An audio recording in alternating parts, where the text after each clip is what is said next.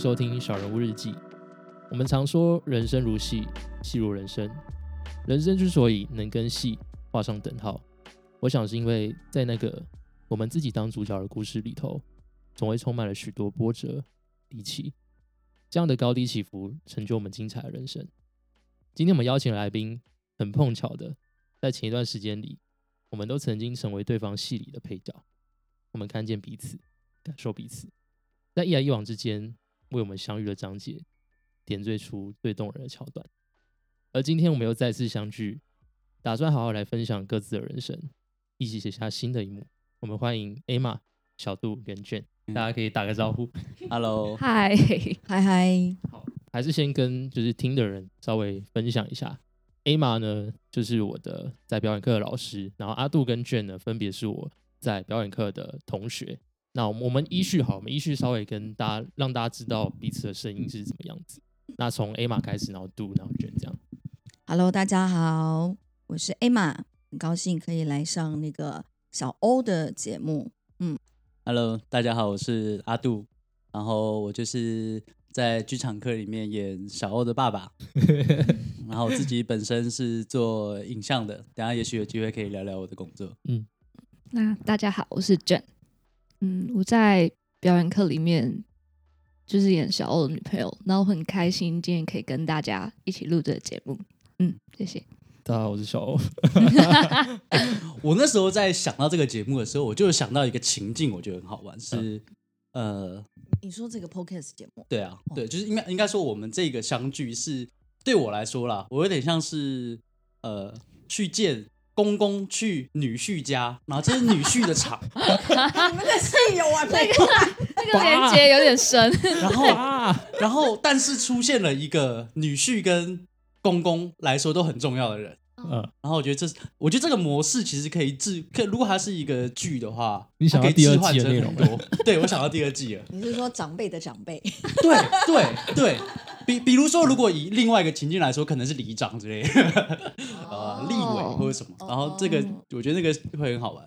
但必须老实说，这个在录之前呢、其实我是我是相当紧张的，因为一个是我是就是我第一次一次跟这么多人，哦，所以模式，对对，这个模式。然后嗯我以前可能一对一的话，我只要专注在一个人，然后我就可以去观察他。嗯但今天的模式可能会跟以往的访谈有点不太一样，它其实就是跟我们聊聊天，然后知道彼此的过程，让大家听而已。因为它跟我觉得跟一般的访谈有点不太一样，就是不是我照着一个人的节奏脉络去走，而是我今天一起加入了我们四个人这样子的团体，然后我也是其中之一的成员，嗯所以就不会有呃，也许是上对下，或者是也许有一个不一样的关系。对啊，你不要一下把我们抬到立委高度，不会不会，那我那个正义感出来怎么办？那所以基本就是一个闲聊趴啦。对，对啊，嗯但其实我还是大家聊一下那个关于猫带我走错路的事。对，因为我的我的录音的地方就是我租屋处，然后我租屋处呢是一个很很神奇的地方，就是它是一个在呃吴兴街的一个山上，对，来的时候都要几经波折。其实我刚搬来的时候，我一直走错路，我每次在前面的巷子，因为这边的地址是六百巷一百弄，嗯所以六百项、欸，怎么会有一个地方到六百？凭这一段地址来找应该不可能找到啊。说不定就他们会去拜访这边的土地公、土地婆啊，然后或者是那两只猫啊。但因为这边很像迷宫，所以有一个我觉得是一个很自然的结界，然后来要来应该也是真的很难。我真的也蛮高兴，说是来这么奇特的地方。就你会觉得可能已经到底了吧？没有，柳暗花明又一村，这边的小坡上还是盖满了房子呢。然后，哎，哎那边小坡上也有房子，然后就一直走，一直走，一直走。我必须沿路一直撒一些面包屑。才我回得来。对，而且你们知道我摩托车停多远吗？真的假的？真的，因为我不确认，我现在在公园吗？在在哪里公园那边嗯，没有，也是在一百巷。哦有进来。但是就是停了摩托车以后，就想说，哎，走一下就好啦。走一下就好了。嗯，走的不止一下哦。其实我刚刚也是，我骑着 U bike 来，想说嗯，就是在前面那边停着，就没想到还要走这么长距离。对，因为我们没办法判断，没办法判断，对不对？对，没办法判断，然后所以就你骑的路上有没有一个大左转？然后反正写我看到几个字叫动物保护区。我想这个男人到底住在哪里？他他需要好好好背，他稀有动物。对对对，我嗯喜欢，我超喜欢这里，因为就是很有点安静，我很讨厌那个太嘈杂的地方。对的而，且刚刚阿珍来的时候很妙，就是我的我的前主管有来看我们的表演，你的主管啊我之前嗯。同同单位的之前的主管，哦，那那时候是主管后呃，那时候已经不是主管，就是我们哦我们其实相处的时候，我们是三个人在一个办公室，所以我们三个人关系很好。哦，然后那时候我就两个名额，我就一个是给前主管，一个是给那个同事，所以他们两个一起来，因为对我来说，他们有看着我一成长的那种感觉，好可能刚对啊，就刚出社会，然后就在那边工作，对，哦所以对我来说，那个是一个成长阶段，我想要让他们来看看，然后所以我那天大爆哭，每次讲到这一段，我都觉得超感动。哦然后刚刚那个很巧的是，我的前主管他住在七十六弄，哦，所以他在前前几条而已，他在那个公园的某一条巷子里。嗯，然后刚刚他可能出来买东西，他就看到到阿珍，啊，真的哇，然后很妙的是，我先他还认得，对我就啊那个昂先起来毛猫了红头？发，红头发，坏学生。因为我就一直跑啊，然后也没注意到什么。然后我我骑来的路上，我就先看到我主管，然后我就叫他，我就不要，然后他就转，他就回头，他就骑过来，刚刚看到一个熟人呢，然后往另外一条巷子里面走，赶快然后我去追他。马上就知道他在讲他，我就骑上去，看到他在那边奔跑，我就大叫赖一真，不是那，对，然后就把他带回来，超好笑。既然是用这种方式来来带他的，哎，我觉得蛮好的耶。就是所有人要来你这个奇幻的空间，都得先迷路。所以是迷路是找到路的地方，我觉得挺好的，就是神蛮神奇的其。实这样想一想，这样子今天会很有趣，因为像我们刚刚看你的时候，我们就看着他走错方向，对啊而且而且来的时候那个穿搭超级适合这条街的，超级有一种适合，女主角感。对对对，全都在拍电影，很强烈，很强烈。对因为因为你走上来是一个上坡嘛，第一个那边就是一个上坡了，哦，然后那个上坡，我们刚刚是这样从高度往下看，因为我的我的哦窗台可以往下看那你们怎么那个下坡。没大喊我？你们这有贱人！好看啊好看，导演组知道 这家伙要迷路了。对对对对，我就是想知道会发生什么。我们看着他惊慌失措。你们看过女主角惊慌失措吗？你没有惊慌失措，因为你转角看到猫，然后就跟着就进去。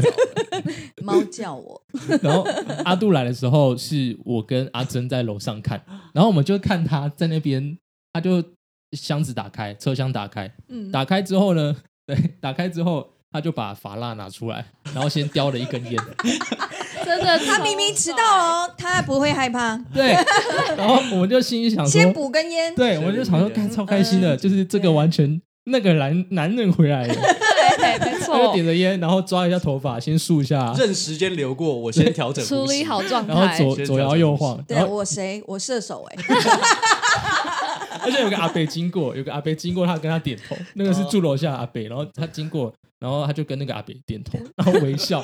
然后我在楼上看这一切发生，我就觉得这就是杜汉林，这就是他。真的很好笑这个注解挺好的。所以那个三个人来这个路上很开心，而且我本来是要找，我本来是要另外找录音室，啊，真的啊，一来是因为我我麦克风不足啦，嗯，然后二来是因为我想说我的这里的交通方式其实蛮不便的，哦但后来想说，就算了，就在这里。然后这是一个课题分离的过程。我想说，没差、啊，地址给你们，看你们想怎么来，反正你们一定找得到地方。哦，然后就就后来就还是约这里。所以开头还是要先感谢大家愿意对啊来，聊聊天，这是一个很棒的过程。我们只能说 what a trip，多美好的一段开场。那那其实其实我今天还是，虽然我我是想要跟你们一起聊天，但我内心其实对你们还是有很多的好奇。好啊然后那，些好奇，我的课程主打好奇，对，然后可以这个下方说明了 嗯啊。我先讲一个，我先讲一个有趣的。我昨天跟我一个朋友聊天，嗯他是一个媒体业的朋友，嗯然后也是我很欣赏的一个人啊。然后他，我昨天就跟他分享我在表演课的东西，因为我常常在 I IG 发，然后他就有问我在上表演课的一些内容，嗯嗯我就跟他介绍了几个在嗯。课程里面的事情，嗯，然后稍微剧透一下我就是你的你的那些表安排，对，有包括我爱你我恨你然后跟米若米若，对。然后还有那个这是一支笔。对，他听完当下他就泛泪。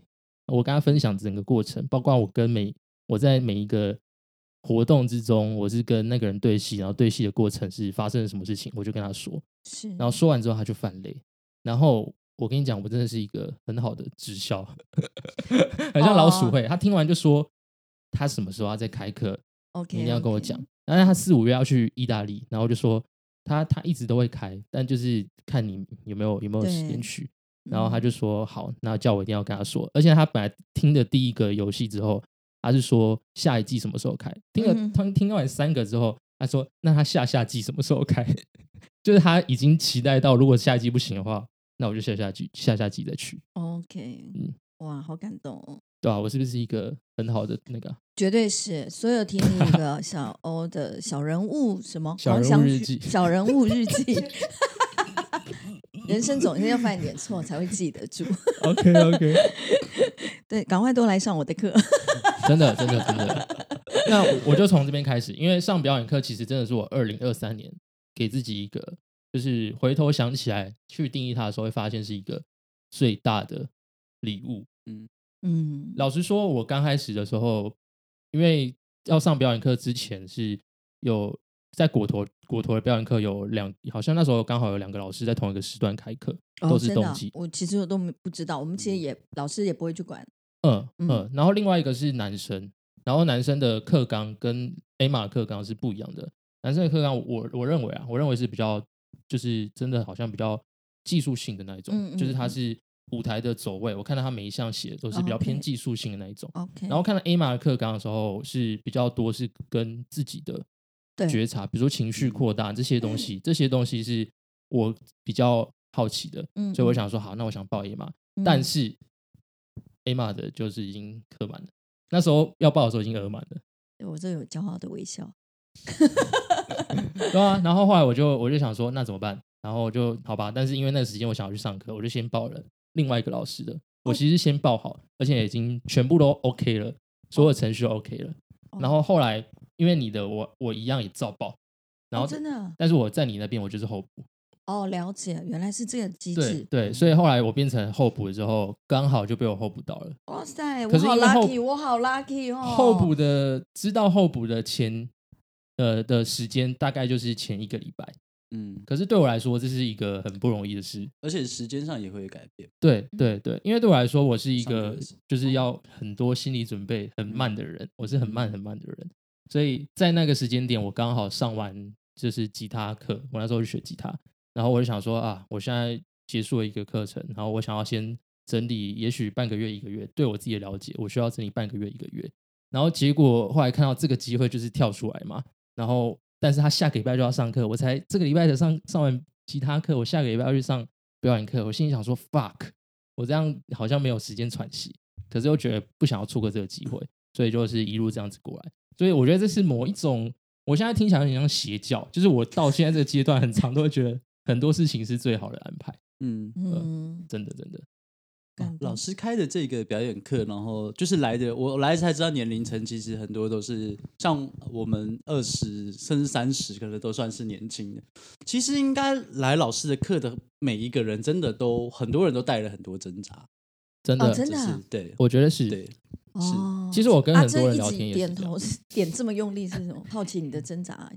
因为就是我一开始要上这个课也很紧张，因为就是要在很开放的空间，然后跟很多陌生人互动。嗯然后虽然上完每次都很开心，但我其实从国父纪念馆要走到教室那一段路，我都会刻意放慢角度，我都会等到最后一刻然后再进去。真的啊？对，就是自己内心有点还是小紧张这样。到什么时候你的这个挣扎症症症状会嗯减轻？我觉得好像到四五堂的时候，哦那时候就是你说你不要再紧张。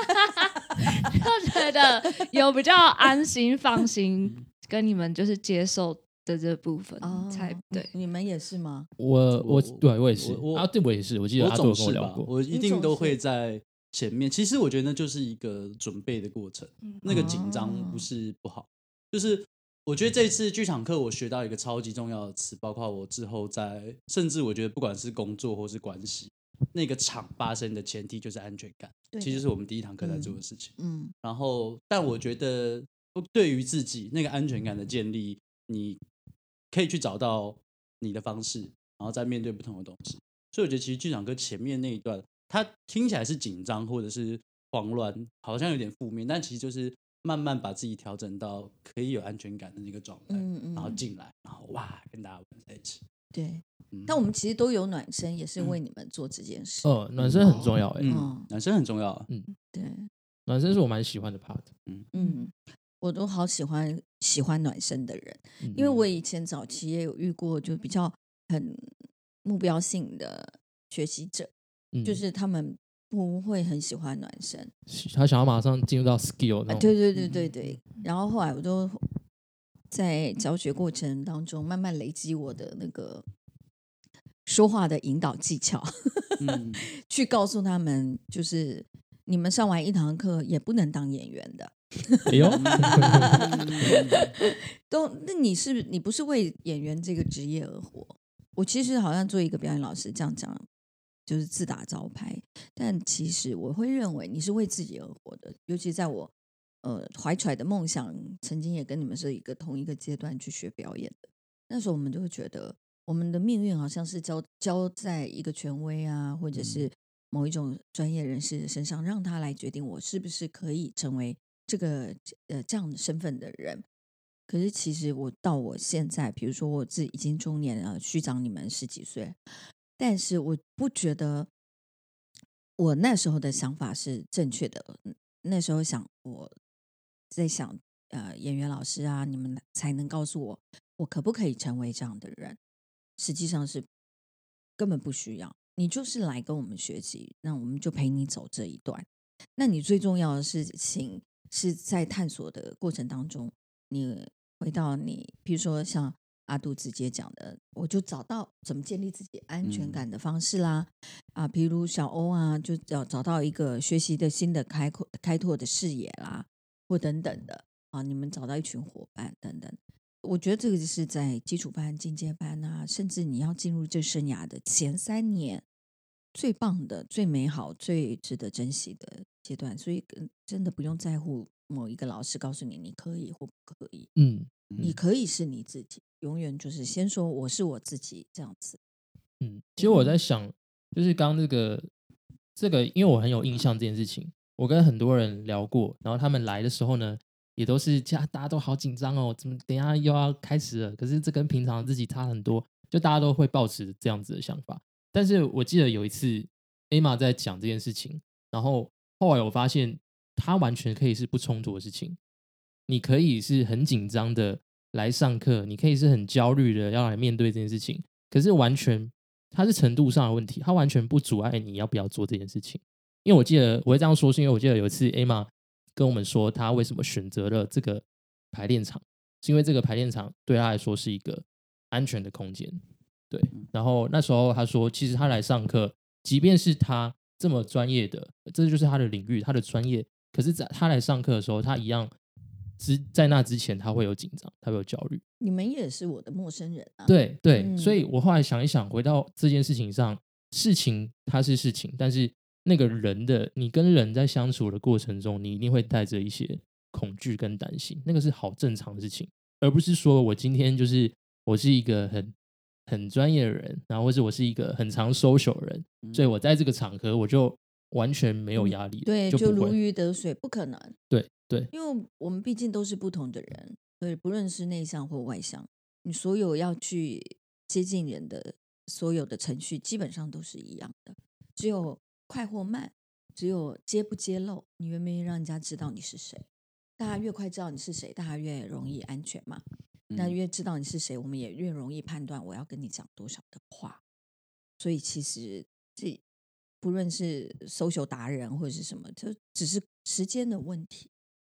那反而我觉得内向的人有一些优势，对啊，我们很真诚，我们慢，然后别人也会有足够的时间来认识我们，然后那可能我们可以拿到的深度比较深，嗯对不对？我听到我肚子在叫我，听到了，我觉得那一阵子的剧场课，然后呃一周两次三个小时，然后我觉得生活中很常有三个状态，呃，知道心不在焉跟在那之中。然后我觉得剧场前面包括我有点紧张，然后开始想剧场这件事，然后再到很放心的到那之中，我觉得那就是知道跟在之中的一个过程，然后可以不断的在做这件事情。就是一个也像循环，但是它就是一直在发生，重复对而且知道会知道这个切换是有能量的，嗯，是，总之不是心不在焉那一块。对，心不在焉，我觉得很常生活，像现在大家有蓝牙耳机啊，然后有干嘛的听着歌，但我觉得那那也那个状态也没有不好，那是一个很好的休息的状态，这是一个自动导航阶对，段，自动导航的状态。嗯嗯嗯嗯，其实有一个在在表演课里面，因为我们是说说出来，我觉得是它是跟人互动的过程，就是我们我们因为我们就是像老师说，我们是在一个很基础的东西。你说你因为这个你就是一个演员嘛？我觉得还太远。这样演员他就是一个专业，但是我觉得可以很明确的知道说，你在这边你可以清楚的知道你跟人互动的方式其实有更多种。所以后到后来，我会觉得嗯表演好像是表达的一种方式。你与其说他表演，他但我现在接触的东西更多是对我来说，它是一个可以练习表达的方式。但表达以前过往我们可能习惯用的是像我自己习惯用的方式，也也许是语言，也许也许是文字。但到了这个边之后，发现其实它还有更多，包括你想要，也许我本来就很知道的语语言好了，但它可以保用更多的方式去传递这个语言，或是甚至撇除那些台词，这个声音很好听，好，然后或者是它多了一个是身体的，它是身体的，就是表达的方式里面有好几种。如果我们用人的面积来看，我昨天跟我朋友分享这件事，如果用人的面积来看，嘴巴也许占我们全身的不知道几分之一吗？或者说是呃，可以放大一点，也许十分之一好了，嗯可能太大了。但是它这个十分之一，你就要把它当成是一个表达的工具吗？会不会有点太小了？如果你的全身一百趴，从头到从你的头顶到你的脚趾头，它都是一个表演的工具，那其实会很有趣。你跟一个人互动的时候，你有这么多方式可以跟他说你想要说的事情，而不只是单纯用嘴巴的东西，然后用眼神这些东西去沟通。我觉得这是一个很美的过程。嗯来上表演课之后，就是像小友刚才讲，除了表达工具有很多，除了就是语言之外，就是在这一次表演完之后，我觉得身体的那个就是传达情绪，让我觉得很强烈。就是单独光是一个拥抱，我就可以感受到好多事情。就是我之前，其实我之前很怕别人这样碰我，哦然后像是我在讲的是阿杜，我觉得阿杜的拥抱真的是太有力量了，哦就是我觉得我可以从你在抱的过程中，然后感受出你想要传达给我的那个感觉。父爱这样子，对，就是每次抱我都觉得很感动，然后到很想要落泪那种感觉，就是没有任何杂念，你就是很温暖，一直在传送能量给我。嗯，对我很喜欢。太好，嗯，我比这个爱心给他。其实，在这个我觉得在表演的过程有一个很重要的事情是，因为我是我是比较偏在心理这一块的人，嗯我很喜欢研究这样的东西。在表演的过程中，我觉得有一个很重要的概念叫做自我接纳。嗯嗯然后自我接纳，它是一个很神奇的东西，它跟所谓的接受是不一样的。接受跟接纳，他们在定义上有些不一样。嗯接受听起来像是被动被动的方式，我必须要受，但是接纳的那个纳，好像多了一点点的喜悦、喜悦感、哦，包，容感。嗯所以，如果你是自我接纳的，也许你本来的那个缺点啊，或是什么东西，或是你不会把它当成缺点的时候，那个叫自我接纳。嗯，其实我蛮好奇，你们在也许在表演之外的那个自我接纳的时刻，因为我我现在我认识你们是在表演的空间里面，嗯但如果我们现在抽离这个表演的阶段，那我蛮好奇，你们各自是曾经有过很有印象的那个自我接纳的时间点，曾经发生在什么时候？然后当时发生的过程，你们是怎么看自己的？嗯，我蛮好奇的。嗯我的肚子为你们加油，先插一个，我觉得蛮有趣的是，那时候在从就是在剧场课这么多堂，然后我觉得剧场课一直都还是就是停留在那个剧场的安全空间。嗯然后那时候开始要排戏的时候，我我其实心里面的感觉就是，我选的这个组员，我们接下来要走的路就是不只是剧场，哦，你有这个企图心啊嗯、！Oh my God，就是我们就，所以我们见了这么多面，是然后还记得，但他们愿意耶，对、嗯我觉得很像我就不愿意，我也不赢啊！哎我开玩笑然后我记得我们呃，顺便稍微带一下，我我就是小欧的这一次的组员，就是我们三个人。我记得我们第一次排戏其实是聊天，其实就是在讲我们各自的事情。嗯，对我讲到我自己的家庭背景，然后小欧讲到有一集有讲过的，就是对自己生气这件事情。嗯然后记得你有聊到你对自己对家人，我觉得我们这一组这么紧密，很大一部分是这个，我们真的把我们把我们自己把那个东西开的更大了。嗯嗯，你意思是说对自己吗？是把我觉得对自己，也对别人，也嗯让别人看到我怎么接受自己这件事情。嗯，哦嗯，哦就，我们把一切的都在那个把自己交出去给对方的过程，然后同时之间你让对方知道，嗯其实也是让你自己知道你可以这么做。对，我也做给嗯，我眼前的两个人看。嗯嗯，不管我好奇一下，就是其实，嗯，就课堂上我们是其实是不停的要换组的，嗯这就是我的目的。你们必嗯须呃，除了你原原先有，比如说第一堂课建立的初初步印象，嗯会在二三四五六堂一直打破重建，所以我们会越来越亲近。然后，我我我好奇一下，因为你们后面选择的那个过程是我不知道的，嗯就是课堂上面这种了解，对于你们选择组员上面来讲有没有帮助？绝对有的，绝对有很大的帮助。有欸因为这个是我的我的 assume 嘛，我我嗯假设是有帮助。那你们是怎么判断的？我觉得这点要问阿杜，因为是阿杜找我们两个那，你们没有想判断阿杜？不是因为他找我的时候，我觉得是很合理的事情。为什么我当下觉得很合理，然后我也不知道他会找阿珍，对我完全不知道这怎么你知道发生的。阿珍翘课吗？对，哎，怎么要来了？哎你唱我一堂哦。这一点我可以，我我这一点我想跟 Emma 聊一下。作为一个在导演好了，你都不回答我问题啦，然后呢又用一个问题，哎呦哎呦，很会两次两次就哦。是这样，他谈接纳，然后你就谈你的那个哦 ambition，、然后我问说，我跟你说，这个就是我我很怕的，因为那个 Emma 是一个大魔头，我怎么大魔头？你你在做什么，他都知道。没错，你不能用问题回答我另一个。错。为为什么会选择他们两个呢？为什么会选择他们两个吗？不是啊，因为你知道小欧啊，嗯小欧说，哎、阿杜选我是可以的。我说，哎、那阿珍，你有选阿珍？嗯，对啊，那你们最先怎么判断？其实我跟他也很好奇，我们有讨论过这件事，为什么你选我们两个？因为他说是你主动，所以才回嗯到，结果你要用另一个问题没有，我我也要回答这个问题，回答我也要回答这个问题。好，那是一个铺陈，就是一定看得出来他们两个之间的的互动跟他们的特别性吧，一定看得出来吧，在剧场上的感 what？觉。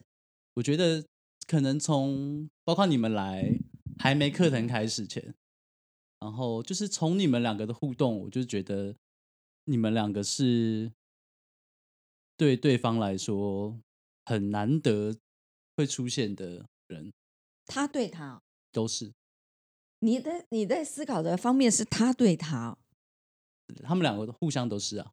而不是对你。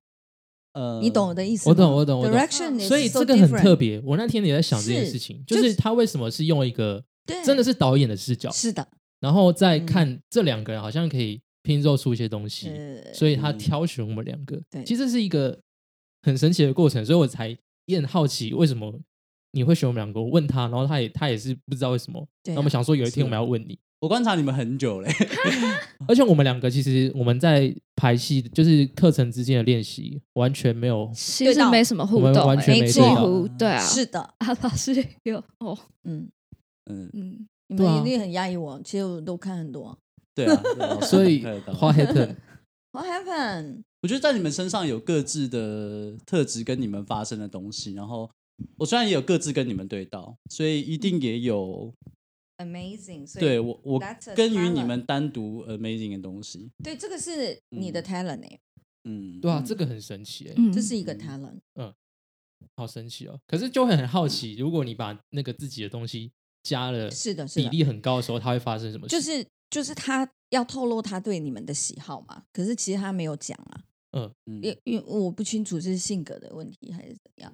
我觉得是因为那时候觉我在想这件事情的主因，那时候想的是呈现，对，你已经可以看到结果。对对，目标对导向，嗯，是的，有对。但你们后来没有想到说，我光从目标导导向来的时候，其实我还是情感很多。嗯，对嗯因为你是你还是一个活生生的人，所以你加入了这个一切之后，嗯会有一些变化有。没有？他是不只是情感看着我们很 over，对不对？对可以可以可以。